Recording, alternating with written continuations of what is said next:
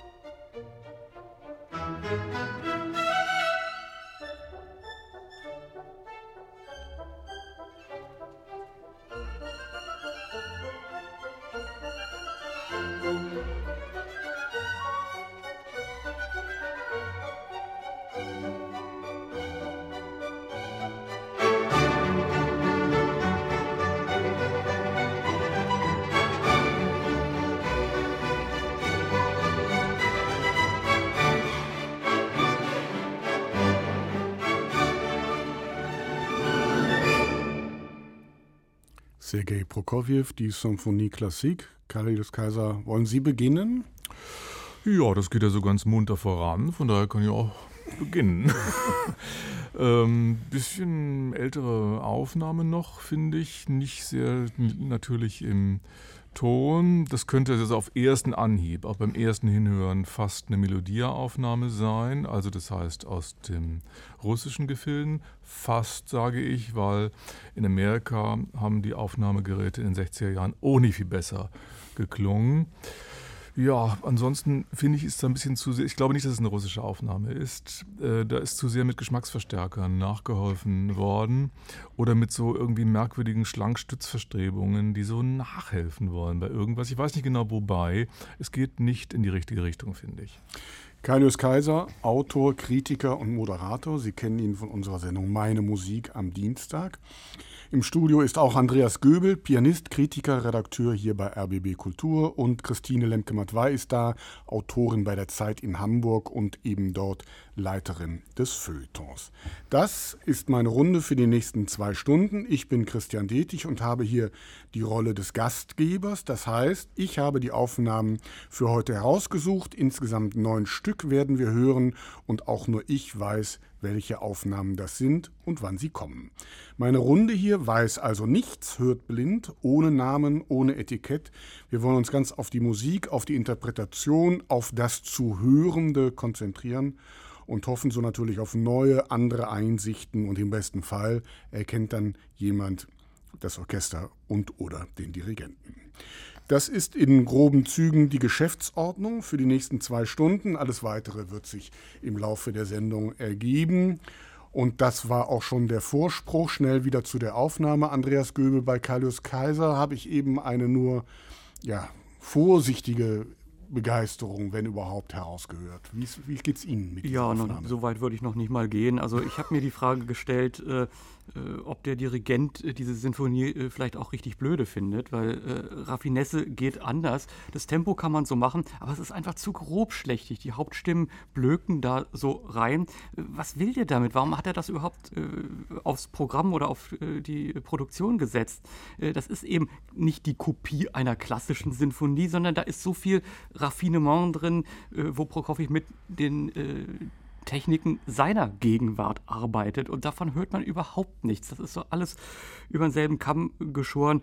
Und äh, also ich bin fast schon ein bisschen entsetzt über das Niveau. Mhm. Frau Lönke-Matwei. Ich kann da nicht groß aufhelfen, fürchte ich. Das ist so was eine Art Klassizismus ohne jeden Witz, ohne jede Raffinesse, hat Andreas Göbel eben gesagt, würde ich Ihnen total recht geben. Das Ganze hat auch so eine gewisse Wurstigkeit, ähm, die aber die Raffinesse nicht wieder wettmacht. Das Orchester erscheint mir auch riesenhaft besetzt. Wahrscheinlich ist es gar nicht so groß besetzt, aber es klingt irgendwie so wahnsinnig groß besetzt. Also wenn man davon ausginge, es äh, soll doch hier im Stile von oder aller Heiden äh, musiziert werden, dann äh, geht das irgendwie in die falsche und in die entgegengesetzte Richtung. Das wird, finde ich, eigentlich so wie ein Wunschkonzertklassiker hier dargeboten, wo auch dann kurz vorher der Tanz der Stunden außer Gioconda stand und danach die Ouvertüre aus der verkauften Braut. Also man erkennt das Stück. Okay, immerhin. Man erkennt es wieder. Ja, genau. So viel zum Auftakt. Wen haben wir denn da gehört? Oh je. Wollen wir das wissen? Also nicht mehr ganz, äh, nicht mehr ganz jung, die Aufnahme, wiewohl es, nee, glaube ich, generell nicht so wahnsinnig viele gibt. Von nee, nicht, nicht mehr ganz jung und, und ich finde ja, dass Sie das meiste auch schon richtig gesagt haben.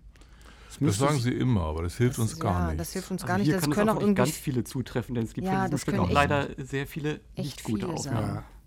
Vielleicht ist das ja so ein, so ein Dirigent, der denkt, das Stück sei leicht. Das denkt er bestimmt. Das ist ja auch leicht. ja, oder, oder finde, er, er nimmt es, glaube ich, zu leicht. Ich, ich, kann dem Stück wenig abgewinnen, aber ich glaube, das müsste man zumindest tun als Dirigent, wenn man sich die Noten aufs Pult legt. Also jemand, der das einfach unterschätzt, der denkt, äh, das machen wir mal eben so mit. Ja, da, das passt noch auf die also Platte Also nicht so, kein Ernster, nicht so einer, der so nee. so, so, ganz so aus dem, aus dem Brutkasten äh, der klassischen Musik und ihrer, äh, der Pflege ihrer Werke kommt. Das müsste jetzt für Andreas Göbel der entscheidende Hinweis gewesen sein, wenn ich sage, das war jetzt richtig, was Christine Lemke-Matwei gesagt hat. Es hilft mir jetzt so ein bisschen noch was auszuschließen, denn ich dachte, es könnte so Levine sein mit Chicago Symphony, nee, aber nee. da bin ich bei der äh, anderen gelandet, was ich habe. Also äh, Previn Das Ja. wäre so einer, der so, ach, das kann ich ja und äh, Orchester kann das auch und machen wir. Also Also wenn ich mir selbst glaube, würde ich auch Previn sagen. Aber das müsste doch besser klingen in London. Siebenund- 77? Ja. 77, London Symphony Orchestra, Andre Previn. Tja, Frau Lemke-Matt war fast gelöst, fast. Mensch. Nee, ich würde sagen gelöst. Okay, aber alles, was Sie gesagt haben, deutet mir, wir lassen es dabei. Das Eis ist gebrochen, gerade mal. Und wir brechen ein. Und bevor, bevor, ich sage jetzt nichts, sondern zum zweiten Mal sage ich, der erste Satz aus der Symphonieklassik von Sergei Prokofjew.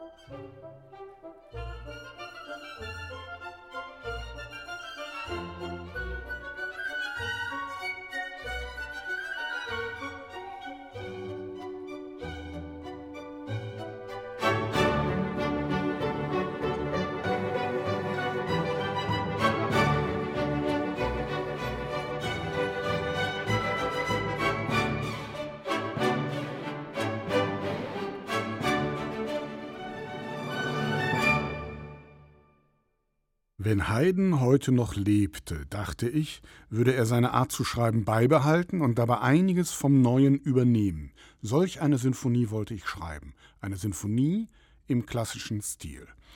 So Sergei Prokofjew über seine erste Sinfonie, die zugleich seine berühmteste werden sollte, klingt wie Haydn, ist aber keiner.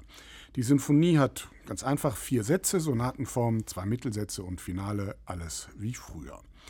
Die Symphonie Klassik gehört heute zum, zum Inbegriff dessen, was man als Klassizismus bezeichnet. Das heißt, die alten Formen und Modelle werden mit einer neuen Tonsprache gefüllt.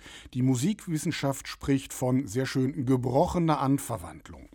Prokofjew spricht von seiner klassischen Linie, von der Simplizität, die seinen Stil ausmacht. Kailius Kaiser, das Komische ist ja, die bekanntesten Werke der Klassik hört man praktisch nicht im Konzertsaal. Also ich kann mich nicht erinnern, dass ich dieses Stück schon mal live im Konzert What? gehört habe. Nee. Sie? Natürlich. Ja, ja, wann, wo? Also nicht so oft wie im Radio, wenn ich das hier sage. Aber trotzdem, naja, also ich, hätte, also ich hätte so intuitiv gesagt, zu oft, aber das ist vielleicht auch ein Trugschluss. Vielleicht haben sie gar nicht so unrecht und das gibt es nicht so oft, wie man denkt. Aber warum nicht? Ich würde keine Erklärung dafür sehen. Weil es zu leicht ist? Nee. Ich, ich gestehe, ich würde nicht reingehen, und wenn es angesetzt wird, mhm. wahrscheinlich. Aber nicht deswegen, weil ich es für ein schlechtes Stück halte, sondern weil ich es für ein Stück halte, was ich zu gut kenne schon und wo ich mich kaum, kaum noch Neugierde habe. Wie war die Frage? Warum es nicht im Konzert gespielt wird. Ich glaube, das stimmt nicht mhm, richtig. Okay. Ja, dann zählen wir nach, nachher nochmal nach. Ich bin mal gespannt, mhm, was, ja. äh, was da rauskommt. Frau Lendgematt, weil Sie haben eben schon gesagt, dass Sie diese Musik in Wahrheit gar nicht leiden können. Oder? Aber ich habe da auch eine, ein persönliches Trauma, was mich mit dieser, mit dieser Musik verbindet, weil das die Erkennungsmelodie war und glaube ich noch ist vom WDR 3 Klassikforum, ja. was ich ein paar ähm, Jahrzehnte lang mit moderiert habe. Und äh, ich sehe mich einfach immer selber in dieser Situation. Das war immer das Ende der Sendung. Entweder man war zu kurz, dann war das ganz lang, dieser erste Satz, oder er, so gerade fand noch ein Schnipselchen statt. Und es hat für mich seitdem so einen, so, ein, so einen Gebrauchsmusikwert. Ähm, das ist bestimmt ungerecht dieser Sinfonie gegenüber, aber ich kann auch sonst, ich finde so dieses, das Neue, was ähm, man, glaube ich, auch ähm, musikwissenschaftlich herausanalysiert, analysieren kann, äh, mit dem äh, tue ich mich schwer, weil es doch sehr gut versteckt wird in diesen, in diesen vier Sätzen und mich eigentlich nicht, nicht wirklich interessiert. Herr Göbel, ich sehe schon an Ihren Augen, es interessiert Sie in Wahrheit auch nicht, oder? Ja, mir geht es ähnlich. Ich glaube, es zu gut zu kennen. Und um jetzt äh, festzustellen, im Detail kenne ich es vielleicht doch nicht gut genug, äh, fehlt mir äh, die Inspiration, mich da wirklich hinter zu knien und zu schauen, was hat der Prokofjew denn da gemacht. Denn man kann das äh, allen Leuten vorspielen und die sagen, ist ganz unterhaltsam, macht Spaß, ist auch sicherlich nicht schlecht. Aber was da wirklich stattfindet, da muss man wirklich die Nase in die Partitur stecken, wo äh, passiert jetzt etwas anderes, als man erwartet. Und das festzustellen, da muss man ja auch erstmal überlegen, was erwarte ich denn da eigentlich? Äh, für einen Heiden kann es jetzt bei Licht betrachtet wirklich nicht durchgehen. Äh, aber für äh, ein modernes Stück, naja, da hört man äh, ist wieder zu klassisch. Also dass äh, Einsatzpunkte äh, falsch in Anführungszeichen äh, gesetzt werden oder dass sich Metren überlagern oder dass harmonische Felder nicht so funktionieren, ganz bewusst nicht äh, wie in klassischen Werken. Das kann man herausarbeiten, aber man kann eben auch sehr gut drüber hinweghören. Das Problem ist ganz einfach, das Stück ist schwer zu machen wenn es funktionieren soll. Es, und es ist zu schwer zu machen, als dass es sich wirklich richtig lohnen würde, ja, da zu viel Zeit zu investieren. Ich glaube, das mit der Erwartung ist ein, ein sehr interessanter Punkt, weil wessen Erwartung? Also ist es denn unsere heutige, jetzt zeitgenössische Erwartung? Die weiß sowieso nicht, wo der Unterschied ist zwischen Haydn und Prokofjew oder jedenfalls nicht richtig. Also hat sie auch nicht entsprechende Erwartungen. Also wer hört denn jetzt sich überlagernde harmonische Felder, die da nicht hingehören oder jedenfalls nicht so hingehören? Das ist ja, äh, das ist ja eine, eine total komplexe Materie, wenn man sie ernst nimmt. Und wenn man jetzt der, von der klassischen Erwartung hergeht, von der Haydn Menschenschen Erwartung, auch die haben wir natürlich lange und gut und tief vergessen. Das sind doch alles ideale Voraussetzungen, eine Reihe von Unsicherheiten, ja. ob es überhaupt noch gespielt wird, Prägungen, wie ich jetzt gehört habe, Klassizismus, das können wir jetzt alles in den nächsten zwei Stunden wegräumen und vielleicht auch nochmal neu sortieren. Kaius Kaiser, was fällt Ihnen denn zu der Aufnahme ein, die wir eben gehört haben? Ja, zunächst mal wollte ich noch sagen, ich bin tatsächlich auch neugierig auf das Stück, aus dem was Gründen, die genannt worden sind, und würde sagen, es ist ein saugutes Stück. Das heißt, es muss besser sein als die Erwartungen, die ich normalerweise immer so habe. Die Aufnahme war ganz interessant. Weil sie so von den Celli her denkt. Also ist sehr transparent, es ist ein kleineres Orchester anscheinend, irgendwie so kammerorchesterhaft äh, aufgemacht und zwar so vom Unterholz her. Wobei dann in den Baumkronen, da piept es und chippt es ganz äh, gehörig, sehr hübsch. Und das ist auch ein bisschen das Problem daran, weil es ein bisschen putzig wird bei der Gelegenheit und mir doch als eine bloße Dekorationsmusik im Endeffekt vorkam. Eigentlich wie eine Tapete, nur mit ordentlich was drauf. Andreas Göbel, Sie haben eben von der Partitur gesprochen. Sie haben das hier in der Partitur mitgelesen. Meinem Eindruck nach hat man jetzt von den Verschiebungen ein bisschen mehr gehört als in der ersten Aufnahme. Ja, hat man. Und diese Seite der Sinfonie ist hier auch ganz gut gelöst, nämlich das Kammermusikalische. Also wo da ein Flöte-Solo ist oder die Klarinette mal ein Motiv hat, das ist alles da. Das ist auch sehr präsent. Das ist aber nur die halbe Miete bei dem Stück. Denn ähm, das ist halt eine Sinfonie, zwar nicht groß besetzt, wie man es zu der Zeit äh, erwarten würde. Aber es hat eben auch wirkliche Tutti-Elemente, die dann auch zusammenkommen müssen. Und da hat diese Aufnahme Probleme. Denn so gut sie es beim solistischen oder beim kammermusikalischen machen, so kommt es nicht wirklich zusammen. Das steht und es steht deswegen, weil die irgendwie nicht als Orchester denken sondern das ist genauso, man kann ja auch große Ensemblemusik machen, gibt ja auch sowas für, weiß ich, 10, 12 oder äh, noch mehr. Aber jetzt plötzlich zu sagen, so, das ist Tutti und da müsst ihr genauso äh, denken, als wenn es jetzt immer so wäre. Und das kriegen die nicht zusammen. Besser, das ist nicht gleich gut, um mit diesen Kontrasten auch wieder spielen zu können. Frau Lendgematt, was haben Sie gehört? Also ich hatte auch den Eindruck, um da gleich anzuschließen, dass die so ein bisschen so äh, für sich hinspielen. Und das tun sie aber ähm, nicht schlecht. Also so irgendwie hat man so den Eindruck, die sind mit sich allein oder für sich allein oder irgendwie, das ist so das, ähm, was Andreas, glaube ich, meinte mit dem, ähm, dass sie nicht als Orchester denken. Das heißt ja eigentlich, dass da kein Dirigent ist, der ihnen sagt, wie mhm. sie als Orchester zu denken haben. Ähm, einerseits und andererseits fand ich es aber ähm, sehr viel klüger als die Previn-Aufnahme, weil ähm, gestischer, auch störrischer. Ähm, interessanter, insgesamt auch so in der ganzen klanglichen Anmutung durch dieses Kammermusikalische. Man hat sehr viel stärker, und dieser Eindruck, glaube ich, ist unbedingt zu erzeugen, und auch richtig sehr viel stärker den Eindruck, es handelt sich hier um einen Hybrid. Äh, das ist eine, eine hybride Musik, die ist nicht einfach so, wie sie uns äh, beim ersten Hören entgegentritt. Und das, das kriegen die irgendwie, das vermittelt sich, finde ich, beim Hören. Ich finde auch, das ist zwar einseitig, das ist nur die halbe Miete, aber in dieser Einseitigkeit liegt doch auch ein Gewinn oder jedenfalls eine Radikalität. Ich habe das so, es da gehört habe, bei einem Symphonieorchester noch nie gehört. Ja, also dann können Sie doch jetzt lösen, oder? Ja. Wer wagt sich vor? Wen haben wir denn da gehört? Naja, Kammerorchester, ähm, auf unseren Listen gibt es da nicht so viele. Gibt's nicht so viele. Nein.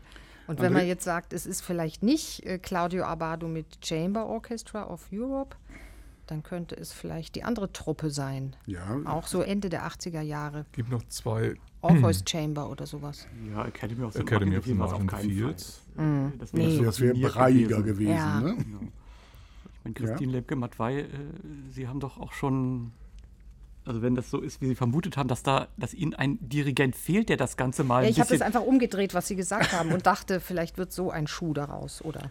Ja, Sie sagen dasselbe Sinfonie. nur aus verschiedenen Gründen. Das ist ja immer am sympathischsten. Höre ich noch was? Achso. Dann haben wir es doch schon gelöst. Das läuft doch auf Orpheus Chamber Orchestra. Ja, ist ja gut. Genau so. 87 erstanden in New York. Das war das Orpheus Chamber Orchestra. Bekannt geworden damals auch schon durch seinen sehr demokratischen Arbeitsprozess ohne Dirigenten. Im, im Managementbereich ist sogar inzwischen vom Orpheus Process die Rede, weil man sich das zum Vorbild genommen hat. Und äh, mhm. wenn ich Sie jetzt richtig verstanden habe, geht es jetzt zumindest in die richtige Richtung? Nicht ganz schlecht. Mhm. Dann hören wir noch einmal den ersten Satz aus der Symphonie Klassik von Sergei Prokofjew. Musik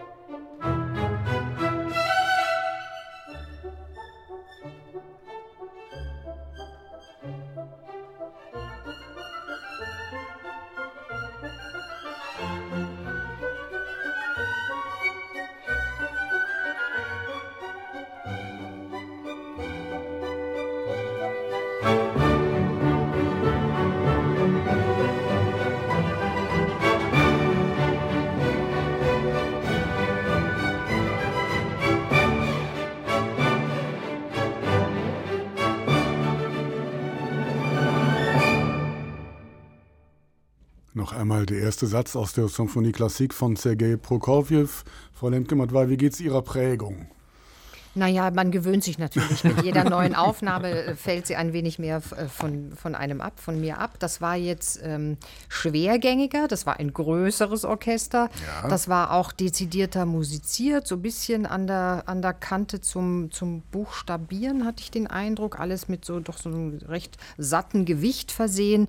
Was mir so fehlte, war so eine gewisse Spritzigkeit, Beweglichkeit, innere Flexibilität eigentlich. Die Musik hat so, ja, die, die funkelte so gar nicht, weil ähm, ich glaube schon, dass das eine, eine hervorstechende Charaktereigenschaft sein sollte. Es war alles sehr, sehr genau, sehr geprüft. Da hat sich jemand, glaube ich, wirklich nochmal in die Partitur versenkt, ähm, hineingesenkt, der Dirigent, aber so richtig was äh, draus geschlossen scheint er mir nicht zu haben. Kaidas Kaiser. Ja, äh, goldenes Tempo, würde ich sagen, aber jetzt äh, Betonung auf golden, bitte schön. Ich will damit nicht sagen, dass das Tempo richtig ist. Sehr luxurierend. 70er, 80er Jahre, klang gut aufgenommen, allerdings auch nachgeregelt. Ja. Da das ist, hört man so nicht im Konzertsaal, das ist ein bisschen manipuliert ähm, worden. Natürlich ist das Stück hier eine internationale Luxuskarosse geworden, was sie nicht sein sollte. Und das bedeutet, es spricht auch eine leichte Selbstgefälligkeit daraus. Wir wissen, was wir wert sind, was wir können. Und eigentlich benutzt man das Stück hier, um sich selber gut herauszustellen. Und daran scheitert man. Gegenrede, Andreas Göbel. Naja, ähm, mir ist aufgefallen, dass hier das Stück mal nicht unterschätzt wurde. Also dieser äh, Gedanke, man muss äh, da wirklich sehr genau äh, schauen und sich auch die Zeit nehmen, äh, das zu proben, dass nicht nur die äh, verstanden haben, was sie gerade spielen, sondern was die anderen machen und in welches Verhältnis das kommt. Die hat man sich hier auf jeden Fall ähm, genommen. Man hört es auch orchestral hier auf einem ganz anderen Niveau. Es ist äh, darf man nicht vergessen, ja trotz allem und trotz allen Bezügen auf äh, Klassik ein Stück von Sergei Prokofjew. Und hier schimmerte mir so ein bisschen der Prokofjew durch, der eben auch die großen Orchester schinken kann. Das merkt man in diesen Tutti-Passagen.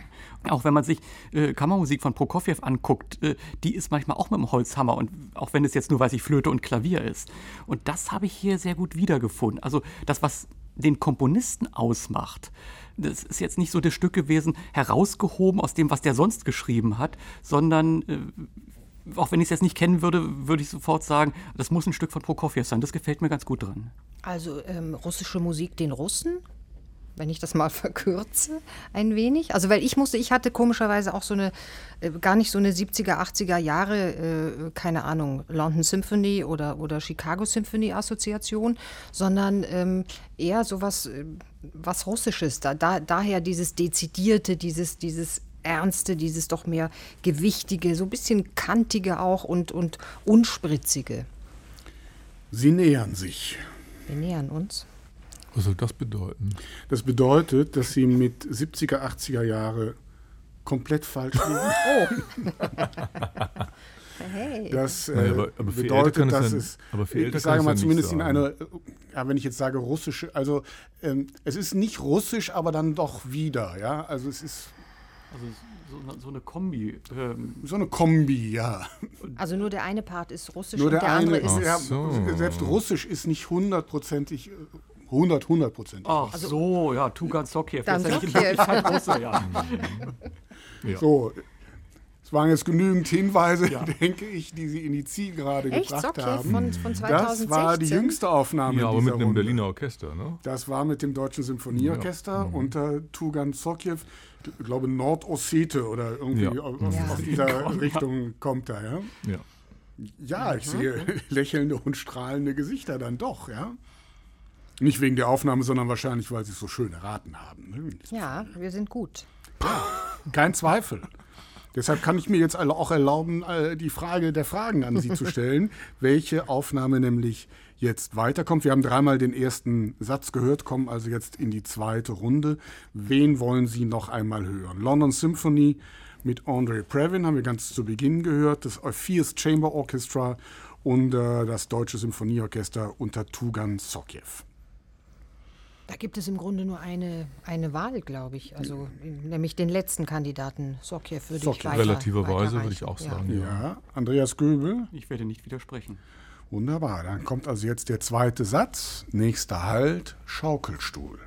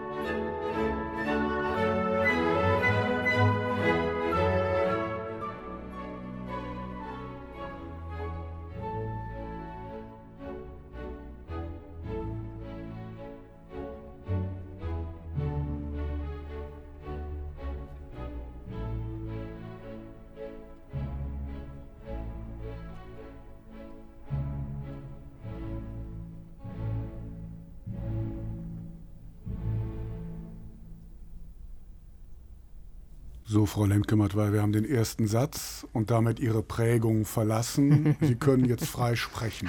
Ich Was atme auf. Ja. Ähm, eigentlich ganz schön, ganz schöner Zug. Irgendwie so die, die Rokoko-Schößchen, die hier verhandelt werden, waren eher Rokoko-Schöße.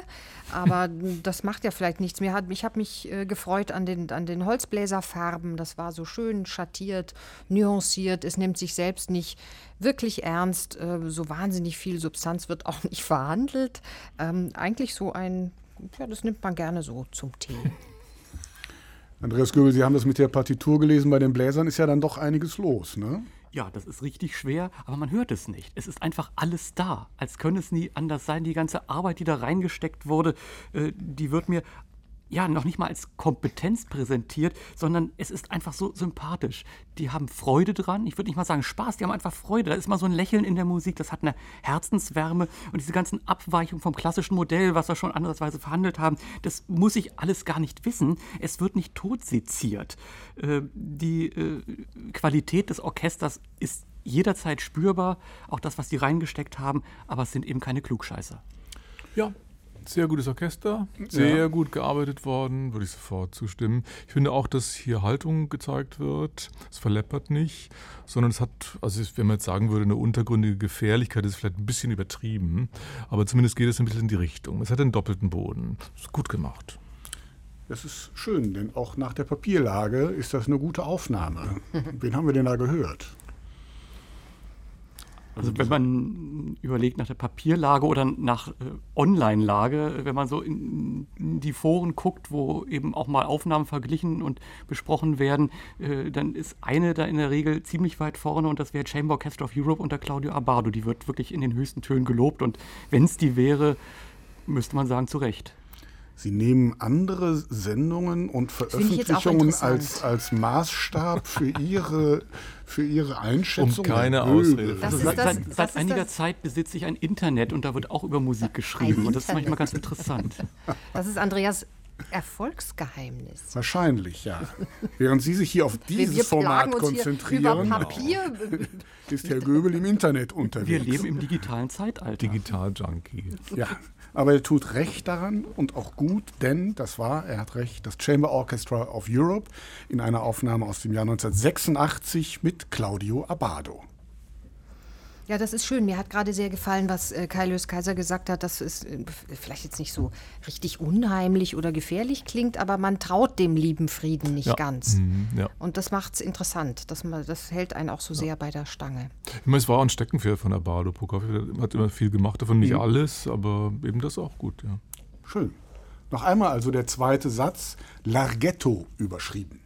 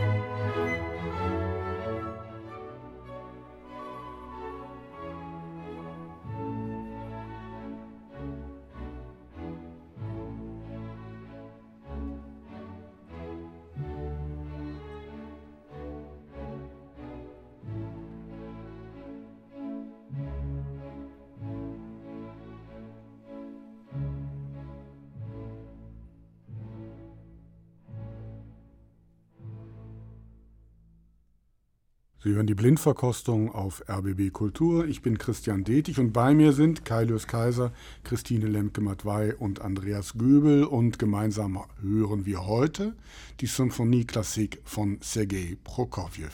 Kailius Kaiser, wie war das jetzt hier mit dem Bedrohlichen? So ganz unbedrohlich war es ja nicht, oder? Ich fand es ein bisschen weniger bedrohlich, aber auch hier muss ich sagen, sehr gutes Orchester. Ich meine, die Orchester sind einfach sehr gut geworden, was bedeutet, dass diese Interpretationen eines solchen Stückes alles sehr, alle ziemlich dicht beieinander sind. Es also macht die Sache nicht einfacher zu erraten, wer das hier sein mag. Was ich besonders fand an dieser Aufnahme und was mir gut gefallen hat, ist, dass man die Tchaikovsky-Nähe oder den Tchaikovsky-Bezug, der da ist, neben dem Haydn-Bezug, hier deutlicher hört als bisher. Das scheint mir richtig und Verdienst zu sein. Andreas Göbel, die Bläser hat man hier ein bisschen deutlicher jetzt gehört als bei Abado.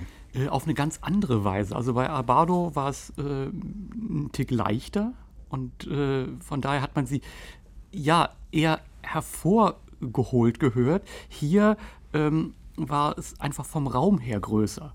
Ähm, sie waren nicht immer überall so auf dem Präsentierteller, sondern das ist eher vom Orchester gedacht worden. Also das ist wirklich eher gedacht so für ein Publikum, das jetzt in der großen Philharmonie sitzt, auf der Basis eines kräftigeren Fundaments.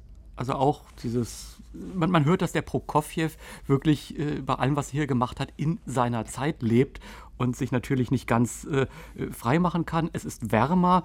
Äh, wenn wir nochmal das Bild des Schaukelstuhls äh, bemühen, dann ist auf jeden Fall noch eine Wolldecke mit dabei.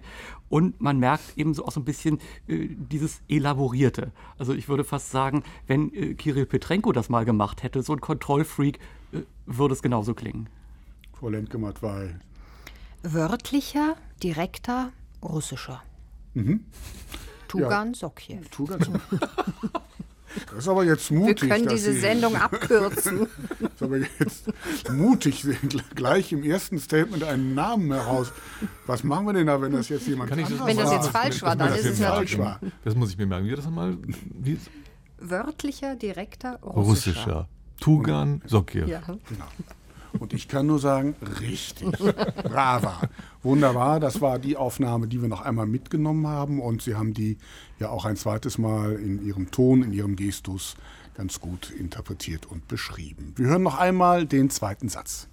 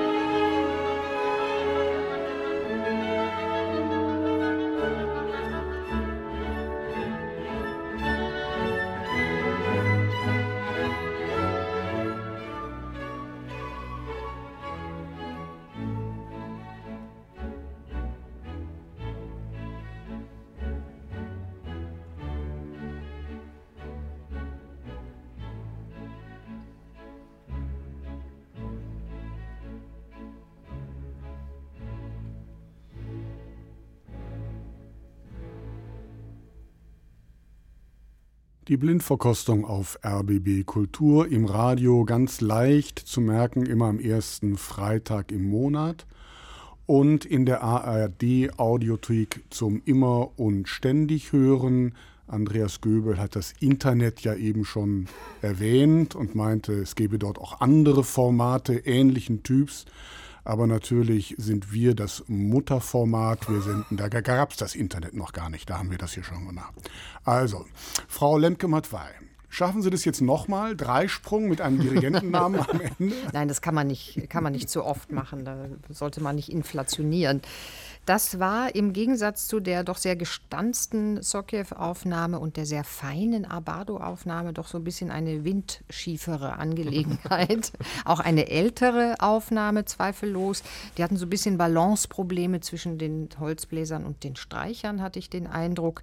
Und ähm, um das ähm, Schaukelstuhlbild noch einmal zu bemühen, da waren so gewisse Unwuchten drin. Ich musste beim Hören an so alte, ähm, alte Kinoplakate denken, die so, so ein bisschen sich schon so von der Wand rollen.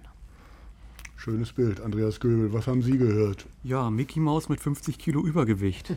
Also das Problem ist einfach, äh, wenn man das Orchester schon mal zu groß besetzt und dann hat man natürlich so ein Fundament, äh, was dann mit mindestens 10 äh, Celli und 8 Kontrabässen da rumpocht. Aber äh, was wollte diese Aufführung? Das äh, ist mir nicht ganz klar geworden. Auch diese Pizzicato-Stelle, die ist jetzt so, okay, jetzt sind wir zusammen und dann reicht das auch. Jetzt können wir Pause machen oder wenn wir es schon aufgenommen haben, nehmen wir das mal. Also da sind so viele Unarten und das ist jetzt natürlich äh, gemein nach den beiden ja wirklich äh, auch äh, von der äh, Zusammenspiel- und Tonqualität hervorragenden Aufnahmen mit dem Chamber of und dem DSO. Wenn, wenn ich jetzt wieder verschmierte Geigen höre, nein, danke. Es ging nach Aussortierung. Ja, das können wir lassen, glaube ich. Also, das, ich war, mir ist ja egal, von wann die Aufnahme ist, aber das klingt hier wie aus den 60er Jahren, wo die Orchester noch nicht so gut waren, wie man hier mhm. äh, merken kann, denn die äh, Streicher klingen so verstrahlt, dass sie einem Löcher in die Netzstrümpfe brennen. Und einige Klangeffekte klingen wie Unterwasserhupen oder als wenn Blasen aufsteigen. Das ist grausam. Also ich meine, es wird ja wahrscheinlich irgendeinen zwingenden oder triftigen Grund geben dafür, dass das hier vorkommt, nämlich einen renommierten Dirigenten oder ein großes, vielleicht sogar russische, keine Ahnung, Orchester. Ich wage es mir kaum auszudenken. Hm. Wen haben wir denn da gehört? Russisches Orchester ist falsch. Gott sei Dank. Sehr falsch. Klingt Gott sei Dank. Klingt irgendwie sehr, sehr falsch. Sehr mhm. klischeehaft amerikanisch. Ja. Sehr aber gibt so viele amerikanisch. Mhm. Da kann nur von Cleveland, New York bis Chicago alles sein. Jetzt brauchen wir noch einen renommierten Dirigenten, damit diese Aufnahme hier wenigstens einen Hauch von da Berechtigung kein Mangel. hat. nee, gibt so viele, die es alle gemacht haben. Da wäre es doch besser zusammen gewesen, oder? Naja, obwohl. Mhm. Hm, ja. Ich habe keine Ahnung, das, sind, das können viele sein. Aber bei Cell wäre das besser. Bei Cell wäre das ja, exakter, präziser, gestochener. Nein, so alt ist es, glaube ich, hm? auch nicht. Bei Toscanini wäre das auch besser. Ja, das hätte auch mehr geknistert. Ja, ja bei Scholti wäre es auch besser gewesen. Ja. Bei Ausschlussverfahren bleibt doch dann nur noch Giolini. Er hat es mit dem Chicago gemacht. Aber das wäre auch besser gewesen. Ah, nicht immer. Giolini war mal so, mal so. Also. Ja. Wir nehmen mal dieses mal so, mal so, mal so, mal so, denn das war Carlo Maria Giolini 1976 mit dem Chicago Heiße. Symphony Orchestra. Heiß, Oh je. Kann alles mal schief gehen. Seltsam, weil das war doch auch eigentlich so ein, ein, ein, ein genauer, ein ja. präziser, ein skrupulöser, ein ja. natürlich ja, ein Italiener, aber doch irgendwie. Ja, aber der war auch zu nett, wenn, wenn die nicht wollten. Aber Abado war doch eigentlich auch nett. Aber das Orchester oder? war doch schon und, damals sehr gut. Hm, ich verstehe das auch nicht. Seltsam. Vielleicht haben die auch das Stück wieder nicht ernst genommen. Das kann hm. ja ganz schnell passieren. Ein schlechter Tag.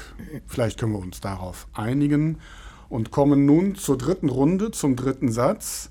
Dreimal haben wir den zweiten gehört und also ergeht erneut die Frage, wer kommt weiter? Carlo Maria Giulini mit den Chicagoern haben wir jetzt eben gehört, klingt nicht danach.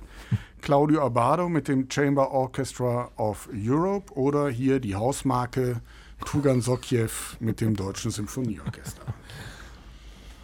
Also ich wäre sehr für die ehemalige Hausmarke, ähm, allein um dieses äh, unsere Mitbewerber aus dem Internet ein wenig auszusprechen. Hm, das haben wir eh keine Chance. also das ist ein Votum für Tugan Sokjew. Und, und meinerseits für Abado. Und einmal für Abado. Andreas Göbel, nun sind Sie das Zünglein an der Waage. Ich bin DSO-seits vorbelastet, deswegen darf ich das hier gar nicht entscheiden. Reden Sie frei. Reden Sie frei. Naja, als Lokalpatriot, der ich ja auch bin. Deutsches Symphonieorchester. Ja. Da mache ich da mal einen Strich dran, dass es auch schön weitergereicht wird. Also folgt der dritte Satz, Gavotta überschrieben, ein kurzes Vergnügen.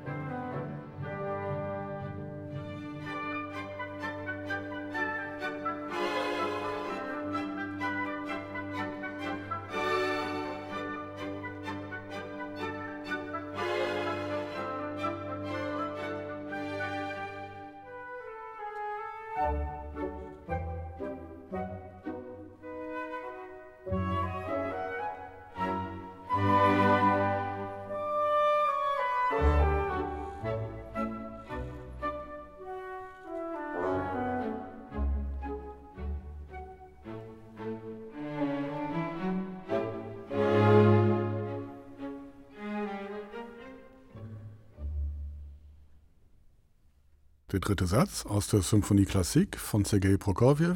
Carlos Kaiser, was haben Sie gehört? Kurzer Satz, da können wir es richtig Zeit lassen. Das ist ja herrlich. Reiten Sie sich aus. Nein, ich meine das Stück, also wie es da gemacht wurde, so breit gezogen wie möglich, weil man kann sich ja erlauben. Sehr warme Farben, sehr tolle Holzbläser. Das Problem ist nur, kommt so ein bisschen tapsig und hustinettenbärig dann um die Ecke. Und damit, man müsste es vielleicht wirklich mal im Kontext der vier Sätze dann auch hören, weil es vielleicht eine Ausnahme da bildet, aber so richtig überzeugt es mich nicht. So eine kleine Gelenkstelle gewissermaßen. Ja. Andreas Göbel, wie ist es Ihnen also, ergangen? Was haben Sie gehört? Claudius Kaiser. Ich habe auch eine super Qualität gehört. Ähm, aber äh, konzeptionell, ähm, ja, es ist eher im Konzept stecken geblieben. Erst so dieses etwas Schwere, dieses Breite, äh, dann äh, der Trio-Teil, wo äh, sich da schon so ein bisschen eine gewisse Leichtigkeit bekommt, ohne diesen Charakter zu verleugnen, denn da äh, schreibt Prokofjew im Stil eines russischen Volksliedes. Und dann, wo es dann so verschwindet, äh, versucht man dieses Verschwinden wirklich zu inszenieren. Ich würde sagen, man merkt, wie schwer dieser Satz wirklich zu gestalten ist. Also ich merke den Gestaltungswillen, aber ich würde sagen, das Konzept ist hier nicht aufgegangen. Kümmert, weil Sie nicken. Ich nicke, weil ich glaube, das Argument, ähm, dass das hier in erster Linie auch ein dramaturgisches Problem ist, das ist einfach nicht von der Hand zu weisen. Mhm. Also die Fläche, die äh, Klangfläche, die Zeitfläche dieses Satzes allein äh, ergibt sozusagen wenig Aufschluss äh, über sich selbst und über die Anlage des Ganzen.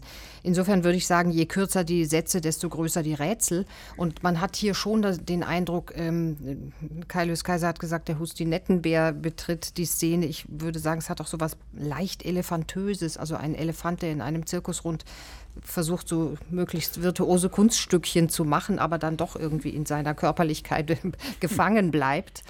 Und zwar, ja. um es größer zu machen. Ja, ne? ja, das, ja, ist, das genau. geht nicht auf. Hm. Ja. Wen haben wir denn da gehört? Gibt es da trotz der Kürze. Ich kenne das nicht. Einen Vorschlag. Es war ja sehr schön klanglich auch mhm. ausgelegt. Mhm. Also von den Orchesterfarben, die ich ja nun aus entsprechenden Gründen kenne, würde ich das äh, dem Deutschen Symphonieorchester auch von der Ausführlichkeit eigentlich ja. aus der, also apropos russisches Volkslied. Ja, mhm. sehr gut, mhm. sehr gut. Das war noch einmal das Deutsche Symphonieorchester unter Tugan Sokev. Wunderbar.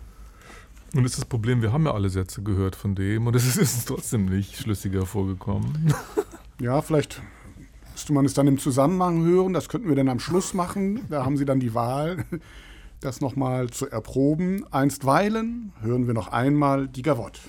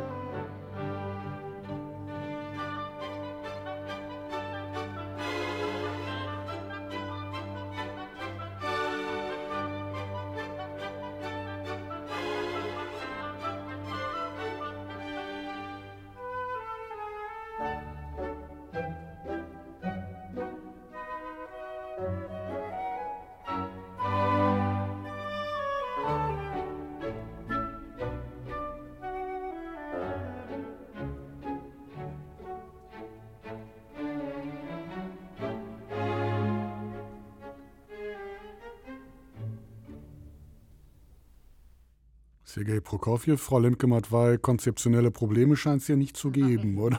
Kann ja manchmal auch heilsam sein. Also es war so insgesamt so ein bisschen äh, zupackender, schneidiger, aber auch lauter, derber und allgemeiner. Also hier versteht man vollends nicht, was dieser Satz soll ähm, wenig, ähm, wenig Lustgewinn, auch so was die Einzel Einzelheiten und Details betrifft, auch irgendwie so wenig, wenig abschattiert und mhm. plötzlich ist dann halt zu Ende der Satz. Hier war jetzt wiederum die Ansage, wir haben wenig Zeit, also alle nach vorne. Ja, genau. so schnell wie möglich. Ja. Ähm, ich, ich meine, es hat natürlich so einen leicht sardonischen Zug, den man vielleicht mhm. ganz gut finden kann, aber es fehlt natürlich alles Lak Lakonische dabei mhm. und das ist der Fehler. Andreas Göbel. Ja, ich bin aus dem Kicher nicht rausgekommen, weil ich immer an den Hustinettenbären denken musste, den Carlos Kaiser ins Spiel Der war aber schon durch. Ja, der hat gute Laune, der will einen drauf machen. Im Trio-Teil tapst er dann in die Kneipe, bestellt einen Wodka nach dem anderen und dann torkelt er ein bisschen äh, kieksend und brummend wieder in die Höhle zurück und dann ist auch schon wieder gute Nacht. Und hustend. Stimmt, das Fagott hustet ja. Wen haben wir denn da gehört? Ältere Aufnahme, Ältere dem Aufnahme? Knistern nach zu urteilen. Ja wahnsinnig laut ausgesteuert. Ja, irre laut. Kein Wodka? Nee. Nee. nee. Eher Whisky? Whisky. Mhm. Ja. Also so dirigiert zum Beispiel Riccardo Muti manchmal. Aber nicht 1990 mit so viel Rauschen, oder? Nee. Nein. Nee. Also wenn das ein Tipp war, dann war das dann, Leonard Bernstein dann mit New York Lenny, ja. Man sieht ihn vor sich, wie er wahrscheinlich mit einer Hand in der Hosentasche diesen Satz dirigiert. Mhm. Das war Leonard Bernstein mit dem New York Philharmonic. 1968 ist diese Aufnahme mhm. entstanden. Ja, kein, kein Ruhmesblatt. Man muss allerdings sagen, selbst die russischen Dirigenten, die ich kenne, trinken alle Whisky und nicht Wodka. Interessanter Einwurf. Gute Entscheidung. Mal hören, welches Getränk Sie dem nächsten Dirigenten angedeihen lassen. Thank you.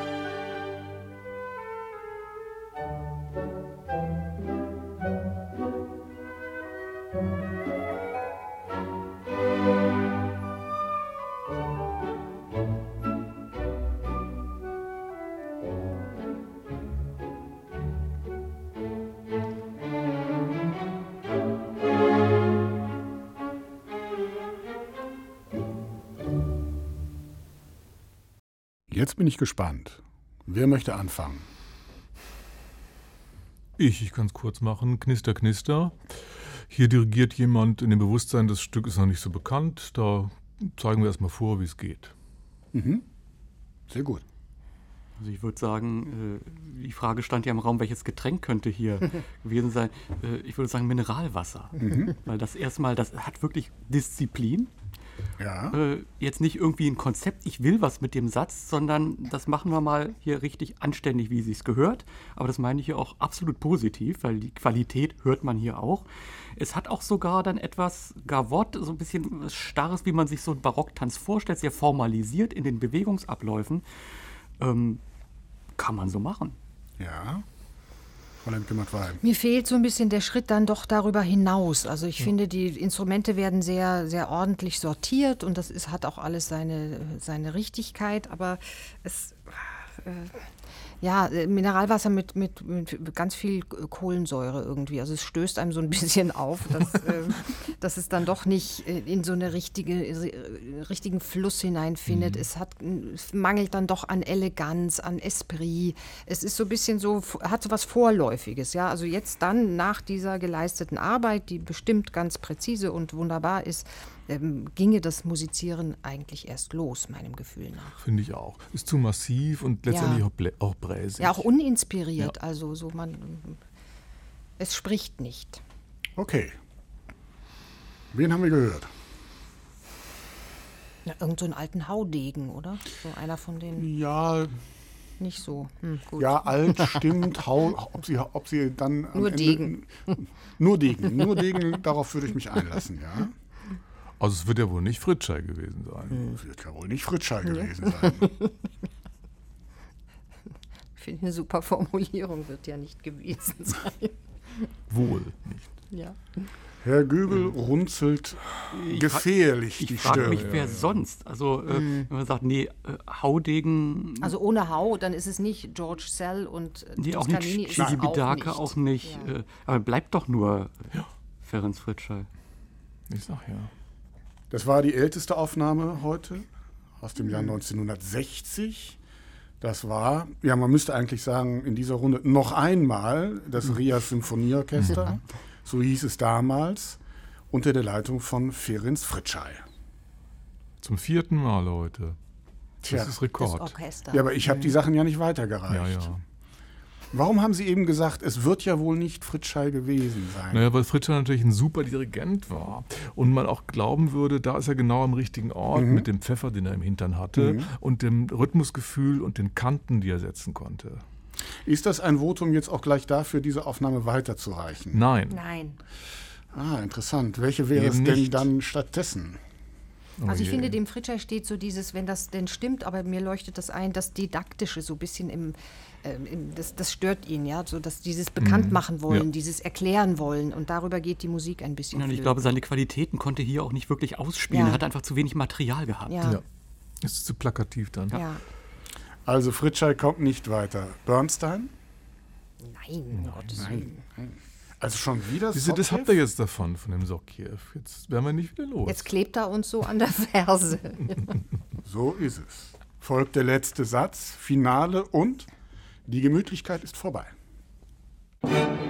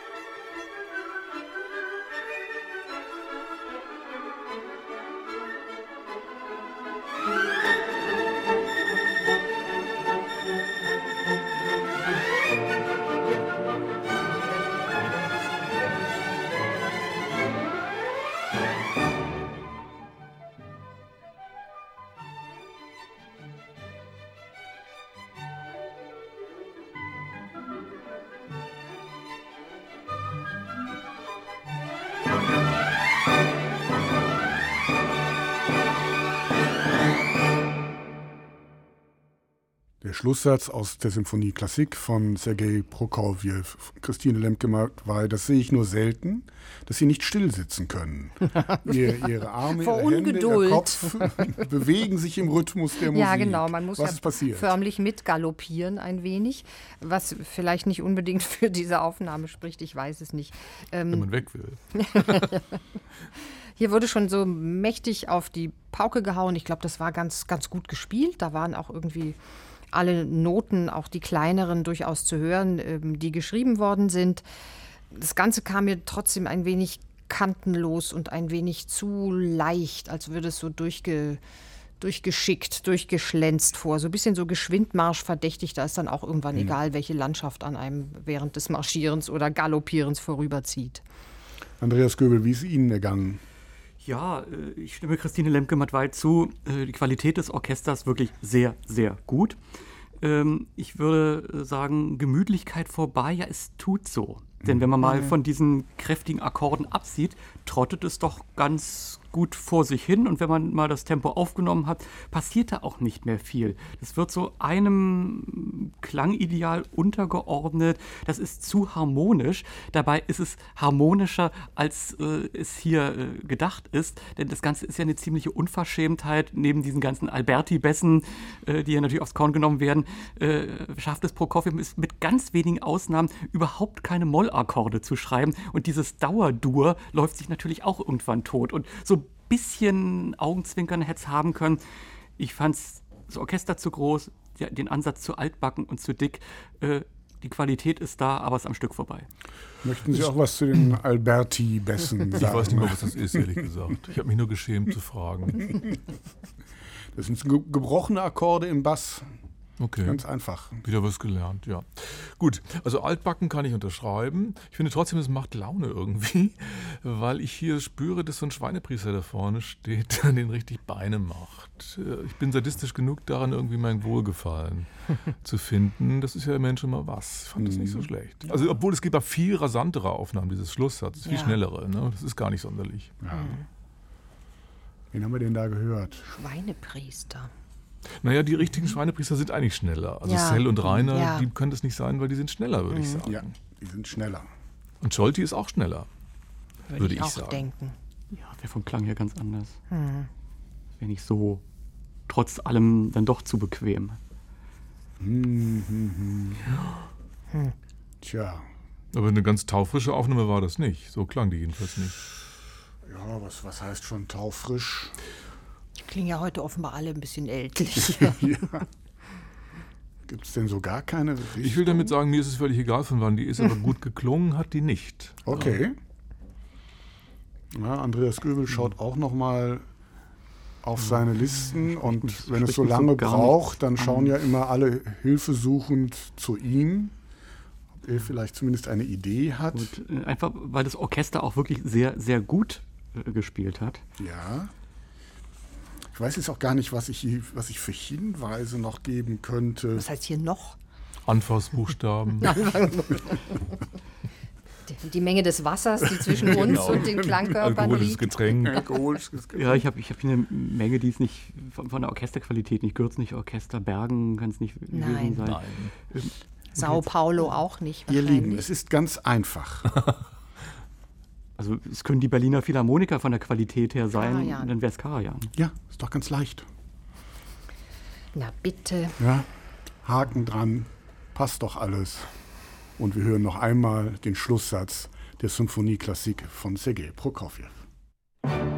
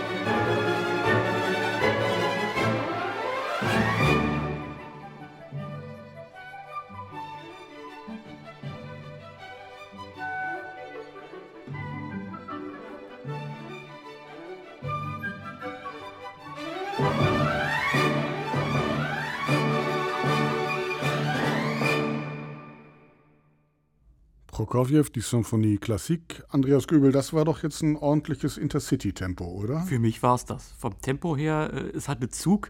Äh, da war wirklich jetzt mal die Gemütlichkeit weg. Es war ein echtes Molto vivace.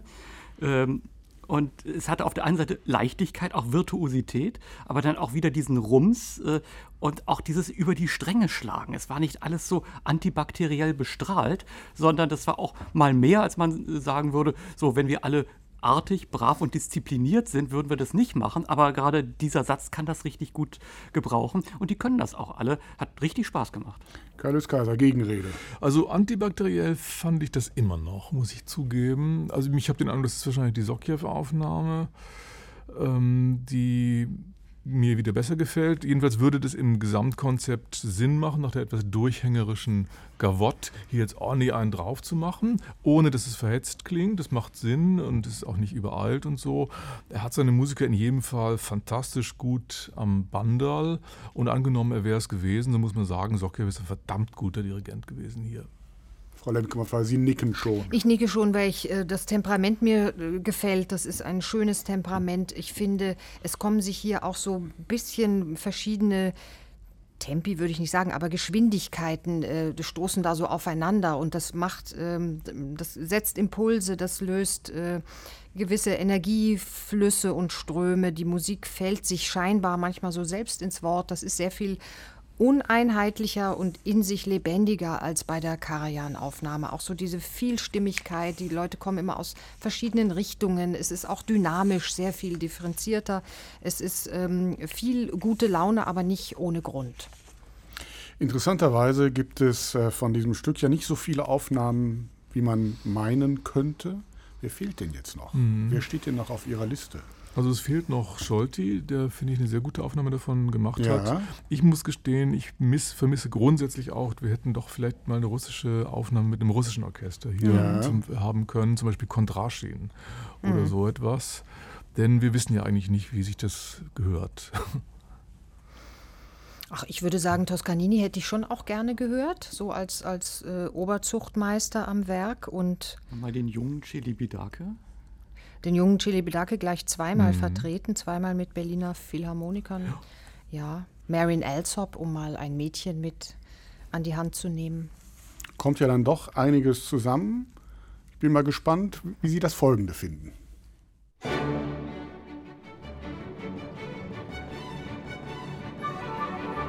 Musik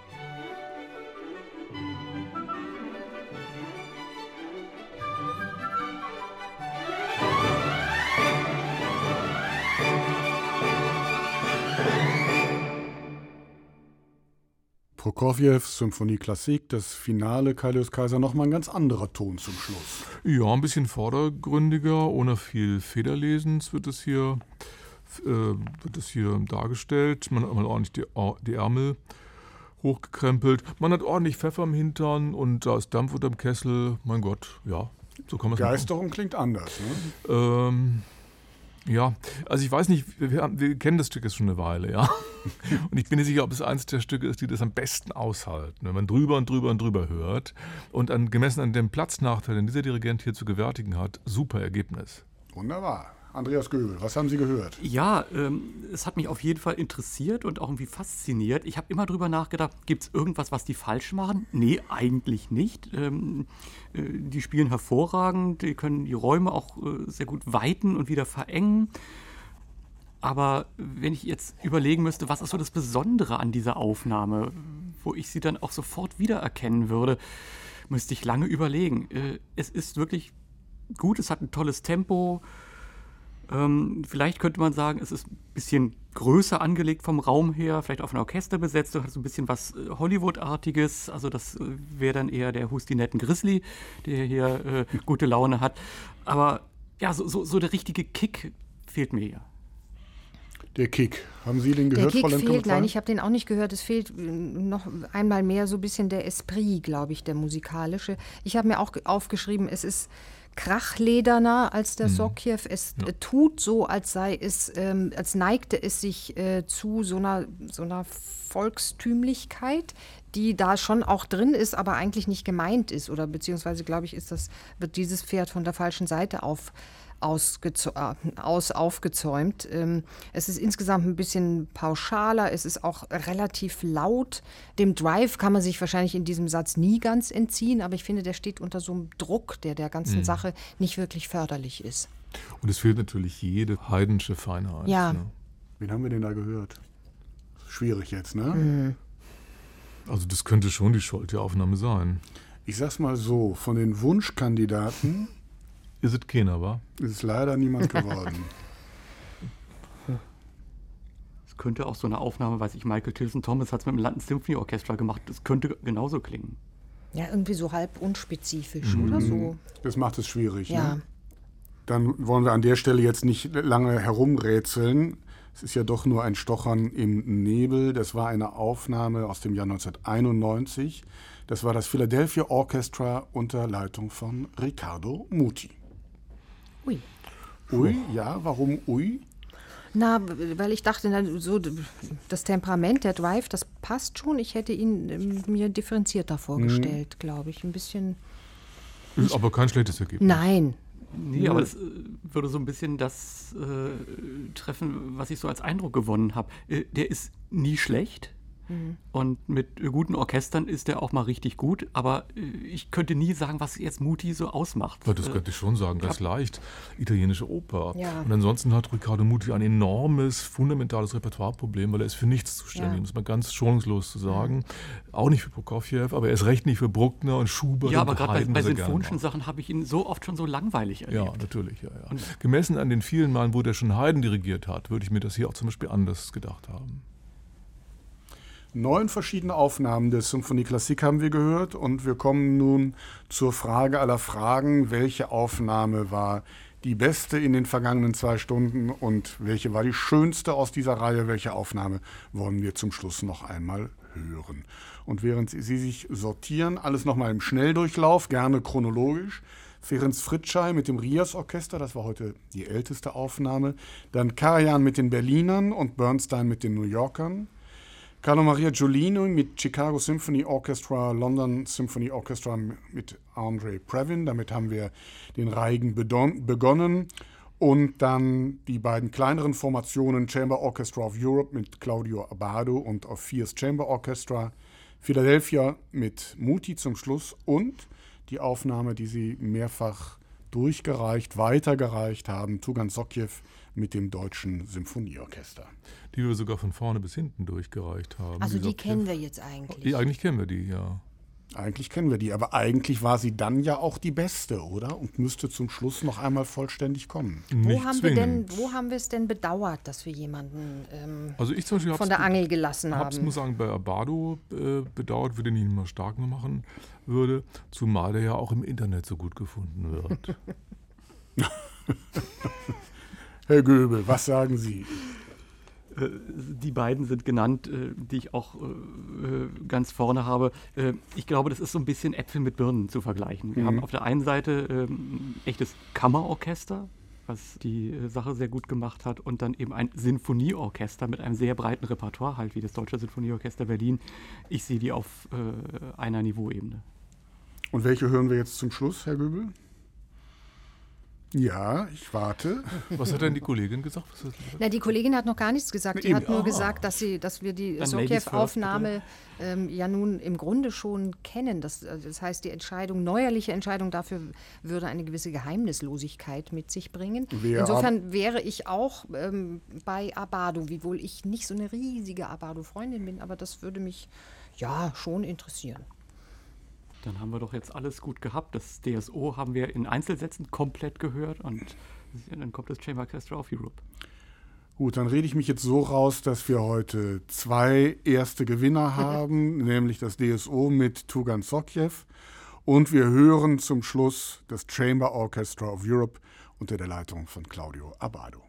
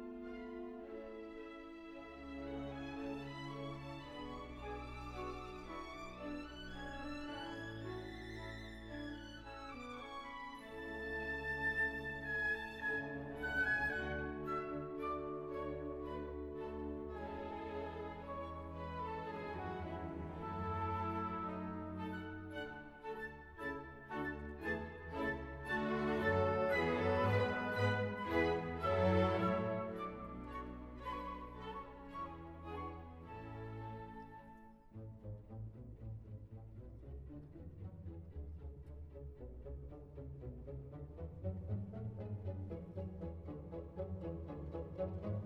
you.